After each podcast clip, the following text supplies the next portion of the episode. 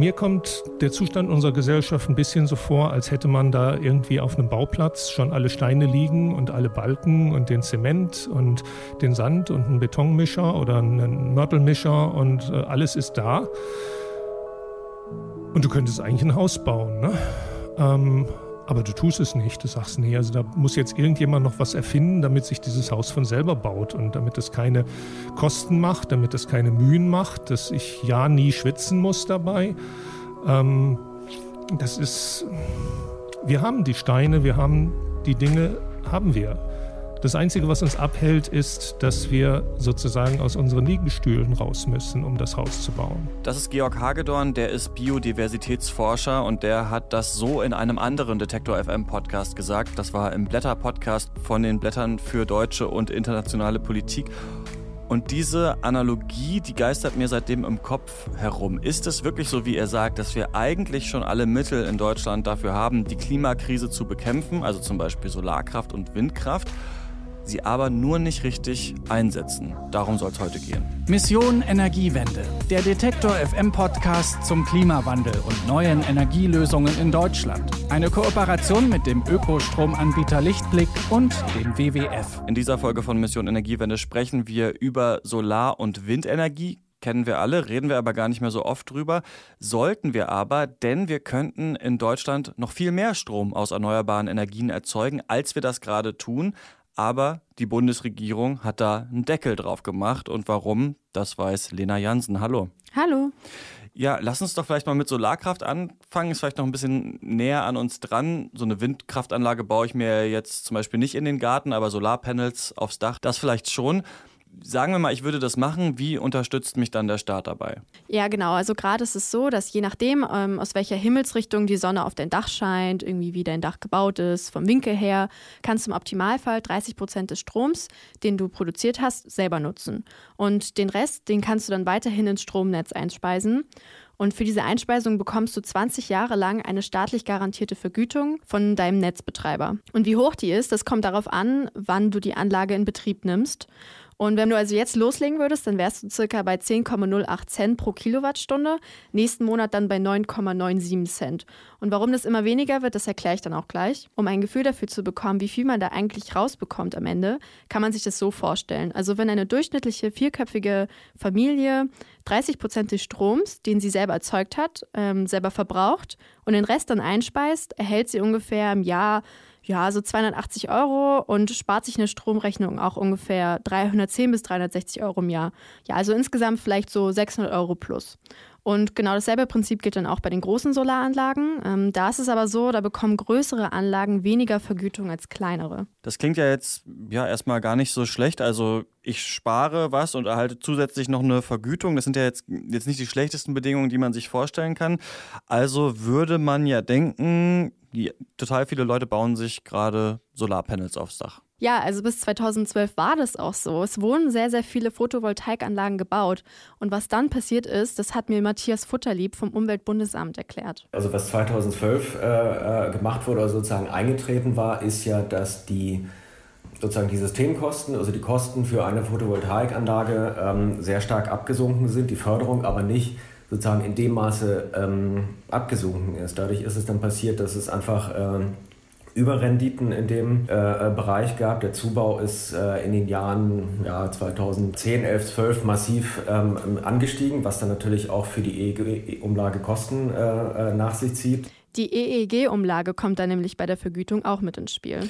Ja, das hatten wir schon mal bei Mission Energiewende, die Erneuerbare Energien-Gesetz-Umlage. Äh, da habe ich mich hier an der Leipziger Strommesse äh, umgeschaut und ein bisschen raus, versucht herauszufinden, wie der Strompreis eigentlich entsteht. Kannst du noch mal sagen, was das ist? Wie ich ja vorhin schon erklärt hatte, kaufen Netzbetreiber ja den erzeugten Strom zu einem festen Preis ab und verkaufen ihn dann, dann weiter an die Strombörse. Und dafür bekommen sie aber nicht denselben Preis und die Differenz, ja, die erhalten sie dann praktisch aus dem EEG-Topf. Und darüber regen sich dann manchmal die Leute auf, dass diese EEG-Umlage, die wir nämlich auch alle mit dem Strompreis mitzahlen müssen, dass die halt immer steigt, wenn die Erneuerbaren immer weiter ausgebaut werden, weil das erstmal ungerecht irgendwie wirkt, weil ja eigentlich erneuerbare Energie was Gutes ist. Lass uns mal zurückkommen zur Historie. Also 2012, wenn ich das jetzt richtig verstanden habe, gab es sehr viele äh, Photovoltaikanlagen. Die Netzbetreiber haben viel Strom abgekauft, mussten deswegen dann viele Zuschüsse bekommen dafür vom Staat. Das findet er nicht so gut und ja, deckelt das dann alles oder wie? Ja, genau. Also man hat praktisch zwei Deckel für die Photovoltaik eingeführt. Das ist zum einen der atmende Deckel. Das ist das, was ich vorhin erzählt habe. Das ist, dass es darum praktisch geht, ähm, je nachdem, wann du deine Anlage in Betrieb genommen hast, bekommst du praktisch weniger oder mehr Geld. Und letzten Monat war es noch knapp über 10 Cent, die du pro Kilowattstunde bekommen hast. Und nächsten Monat ist es dann knapp unter 10 Cent. Und diesen Betrag bekommst du für die nächsten 20 Jahre ausgezahlt. Also es gilt bei dem atmenden Deckel die Regel, je mehr Anlagen es gibt, desto weniger Vergütung bekommen alle. Und das sind im Schnitt so 1 bis 2 Prozent, die jeden Monat weniger ausgezahlt werden. Genau, das war der atmende Deckel. Der andere heißt aber leider nicht der erstickende Deckel. Ja, schade. Dann könnte man sich vielleicht leichter merken. Nee, der heißt ähm, 52 Gigawatt Deckel. Und mit dem wurde festgelegt, dass die gesamte Wattzahl von allen Solaranlagen, die es in Deutschland gibt, nur bis 52 Gigawatt gefördert werden. Und danach ist einfach Schluss. Und Berechnungen nach wäre das bereits nächstes Jahr ja, das ist nämlich ganz schön heftig, finde ich. Also, das glaube ich viele nicht wissen. Es gibt überhaupt diese Deckel und dann, ah, und es wäre nächstes Jahr, wäre der schon wahrscheinlich erreicht, der 52 Gigawatt Deckel. Übrigens, das will ich auch noch kurz sagen, falls sich jemand nicht vorstellen, was eine Kilowattstunde zumindest ist. Ich habe es vorhin ergoogelt. Das ist, wenn eine vierköpfige Familie sich auf dem Elektroherd ein Essen kocht. Und dann hat man eine Kilowattstunde zusammen. Den Rest muss man sich jetzt ausrechnen. Wir waren ja gerade zusammen ähm, quasi im Jahr 2012 und wenn wir uns daran zurückerinnern, dann waren da ja zum Beispiel Fridays for Future noch nicht auf der Straße, Greta äh, war noch nicht im Segelboot oder beziehungsweise jetzt in den USA. Also was ich sagen will, ist, Klimaschutz war noch nicht so richtig auf der Agenda. Und trotzdem, obwohl das damals noch nicht so krass war wie heute, klingt für mich diese Idee, dass wir Solarkraft in Deutschland quasi absolut deckeln, also dass irgendwann Schluss ist, äh, ja total absurd, wenn du das erzählst. Ja, für mich hat das irgendwie auch alles überhaupt keinen Sinn gemacht. Man sollte ja meinen, dass dafür irgendwie noch genügend Geld da ist. Und für Volker Quaschning, der ist Professor für regenerative Energiesysteme an der HTW in Berlin, ist die Sache eigentlich auch ganz klar. Um Klimaschutz ging es dabei auf jeden Fall nicht. Das heißt, der Zubau bei der Solar- und Windenergie war eigentlich äh, in den letzten Jahren immer etwas höher, als die Bundesregierung es äh, in ihren Zielen geplant oder vorausgesagt hatte. Und ähm, man wollte eigentlich diese Ziele nicht übererfüllen. Für den Klimaschutz wäre das dringend nötig, weil die Ziele ja viel zu niedrig sind, um überhaupt überall irgendwelche Klimaschutzziele einhalten zu können. Aber man hat sich diese Ziele gesetzt, dass man ein Weiter so von klassischen Kohlekraftwerken und der Photovoltaik und Windenergie hinbekommt. Und wenn man einfach zu schnell Solar- und Windenergie zubaut, bleibt halt der Kuchen für die, äh, für die Kohlekraftwerke wird dann halt immer kleiner. Also man hat so gebaut, dass die klassische Energiewirtschaft halt nicht bedroht ist. Gut, und jetzt wird ja aber eben unter anderem von Fridays for Future, aber auch von Extinction Rebellion eben gegen diese, äh, wie du es nennst, klassische Energiewirtschaft demonstriert. Der Ausbau von Erneuerbaren wird gefördert. Und jetzt haben wir ja endlich ein Klimapaket. Und da ist jetzt natürlich so ein bisschen die Preisfrage, ähm, sind da die Deckel noch drin oder nicht? Da haben wir auf jeden Fall erstmal eine gute Nachricht. Also was kurzfristig auf jeden Fall eine Erleichterung war, ist, dass der 52 Gigawatt Deckel aufgehoben wurde. Ähm, ja, die schlechte Nachricht ist, dass weiterhin die Vergütungen immer noch pro Monat um circa 1 bis 2 Prozent abgesenkt werden. Also der atmende Deckel, der besteht immer noch. Also wird in Zukunft wahrscheinlich doch immer unattraktiver, sich äh, eine Solarzelle aufs Dach zu setzen. Wie ist es denn bei der Windkraft? Ja, da sieht es leider auch alles andere als gut aus. Die Windindustrie ist dieses Jahr stark eingebrochen und dieses Jahr sind so wenige Windräder wie seit 20 Jahren nicht mehr ans Netz gegangen. 147 waren das bis Ende September in diesem Jahr. Das schreibt die Fachagentur Windenergie. Und Marie-Louise Plappert vom Umweltbundesamt hat mir beschrieben, dass momentan einfach viel zu wenige Windräder überhaupt genehmigt werden. Zum einen zeichnet sich ab, dass wir eine mangelnde Verfügbarkeit von nutzbaren Flächen haben, das heißt Flächen, die für die Windenergie bereitgestellt werden, aber auf denen auch wiederum keine genehmigungsrechtlichen Hürden dann doch da sind. Also ähm, genau, selbst wenn eine Fläche für die Windenergie zur Verfügung gestellt wird von Planungsseite, heißt es nicht, dass dort letztlich auch eine Genehmigung möglich ist. Ähm, das kann an naturschutzfachlichen Gründen liegen, aber auch, also viele Flächen werden auch ähm, durch Belange des Militärs oder der Luftfahrt eben blockiert. Und wenn es dann endlich zu einer Genehmigung kommt, dann gibt es nach demselben Prinzip wie bei der Photovoltaik pro Kilowattstunde eine festgelegte Vergütung vom Staat. Ja, und jetzt ähm, möchte ich natürlich wissen, gibt es auch bei der Windkraft irgendwelche Deckel?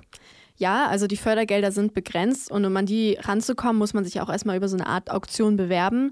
Aber das ist auch überhaupt gar nicht das Problem, sondern das Problem ist eher, dass wir überhaupt gar nicht so viele Windräder haben, die genehmigt werden, die man fördern könnte.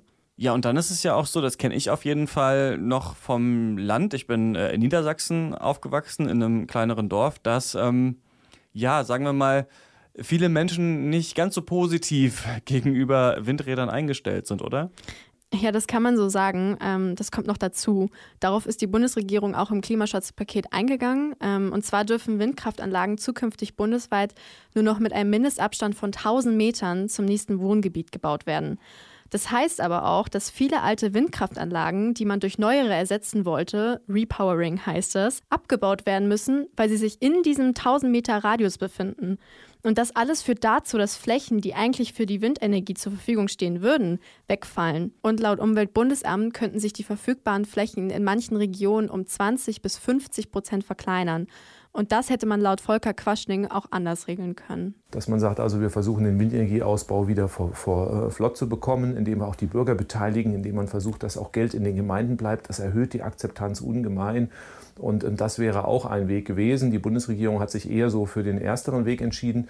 Also ähm, doch noch ein bisschen Windenergiezubau, aber Abstände vergrößern in der Hoffnung, dass dann die Wutbürger ein bisschen beruhigt sind. So, Lena, jetzt habe ich aber noch mal eine Frage. Auf dem Cover unseres Podcasts da sind ja Windräder im Meer drauf. Und ich habe mich immer eigentlich schon gefragt, was so mit denen ist.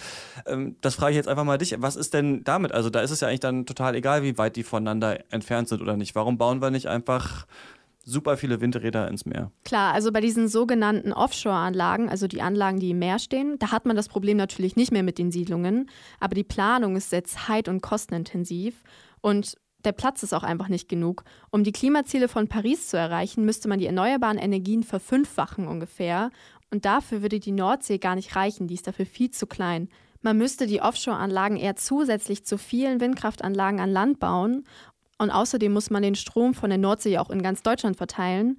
Und dann hätte man zwar weniger Windräder an Land, aber dafür unzählige Strommasten, damit der Strom auch überall ankommt. Ja, und dann beschweren sich die Menschen wahrscheinlich über Strommasten. Es ist ja jetzt kein sonderlich optimistisches Bild, was du zeichnest. Also es scheint ja nicht zu sein, dass mit dem Ausbau, den wir gerade haben, Deutschland die Klimaziele von Paris erreichen würde.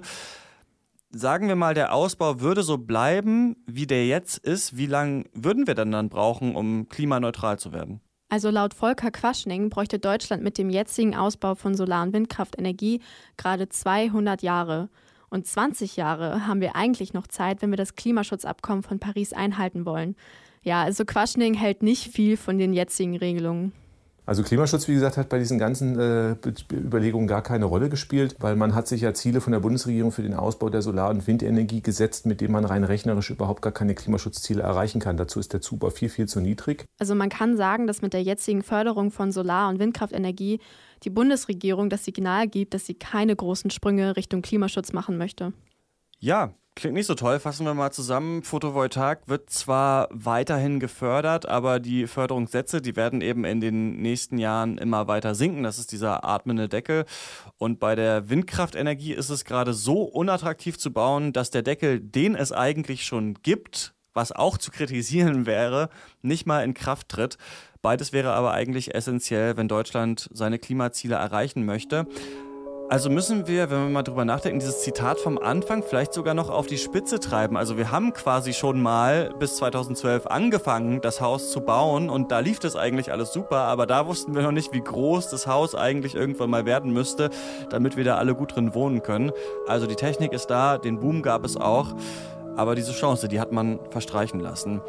Ja, danke Lena, dass du da für uns durchgestiegen bist. Gerne. Ja, und jetzt fragt man sich natürlich, äh, wenn das Klimapaket wirklich so schlecht ist, wie alle sagen, was können wir denn dann überhaupt noch tun? Also wie soll das weitergehen, wenn schon die GroKo das nicht äh, gebacken bekommt, obwohl es so einen großen Protest auf den Straßen gibt?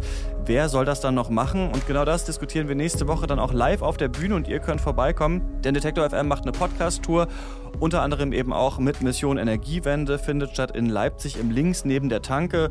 Zu Gast sind da Matti Lehmann von Fridays for Future, Jens Schneider von Scientists for Future, Marius Hasenheit vom Ecologic Institute und der Wirtschaftswissenschaftler Joachim Weimann. Und wir fragen uns da, wie geht es jetzt nach diesem Klimajahr 2019 und eben diesem Klimapaket der Großen Koalition weiter? Wenn ihr mitdiskutieren wollt, dann könnt ihr gerne vorbeikommen. Der Eintritt kostet 5 Euro. Um 19.30 Uhr geht's los und am 13. November findet das alles statt. Nächste Woche sprechen wir hier dann aber erstmal über eine Energiequelle, die man ganz gerne vergessen möchte oder vielleicht auch schon vergessen hat, die Atomkraft. Bis dahin, ich bin Christian Eichler. Bis dann.